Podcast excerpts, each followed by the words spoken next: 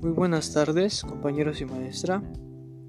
Soy José Julián Salcedo Casimiro, del turno matutino. Hoy les hablaré sobre el cuento llamado La fábrica de sueños. Para comenzar, este es un cuento corto, escrito por Liana Castellano.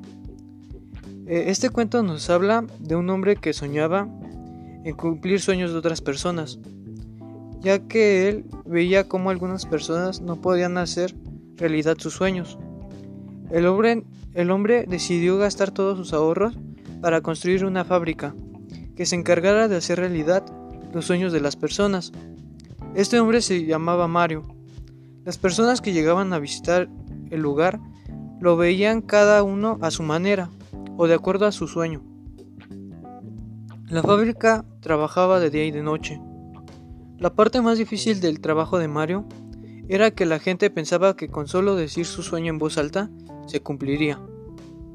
Pero estaban equivocados. Mario decía, hay que trabajar para lograr tus sueños. Pero fue, fue pasando el tiempo y poco a poco Mario se quedaba sin dinero para mantener la fábrica en pie. Tomás su colaborador en la fábrica le propuso cobrar a la gente por sus servicios, pero Mario se negó, ya que él dijo que no, que no, ya que todos tenemos derecho de soñar. El día más temido llegó, la fábrica cerró sus puertas, Mario sufrió por la pérdida de la fábrica y arrepentido de no haber escuchado a Tomás. Pasado un tiempo, Mario se dio cuenta que la gente no dejó de soñar y que trabajaban para lograr sus metas y sueños.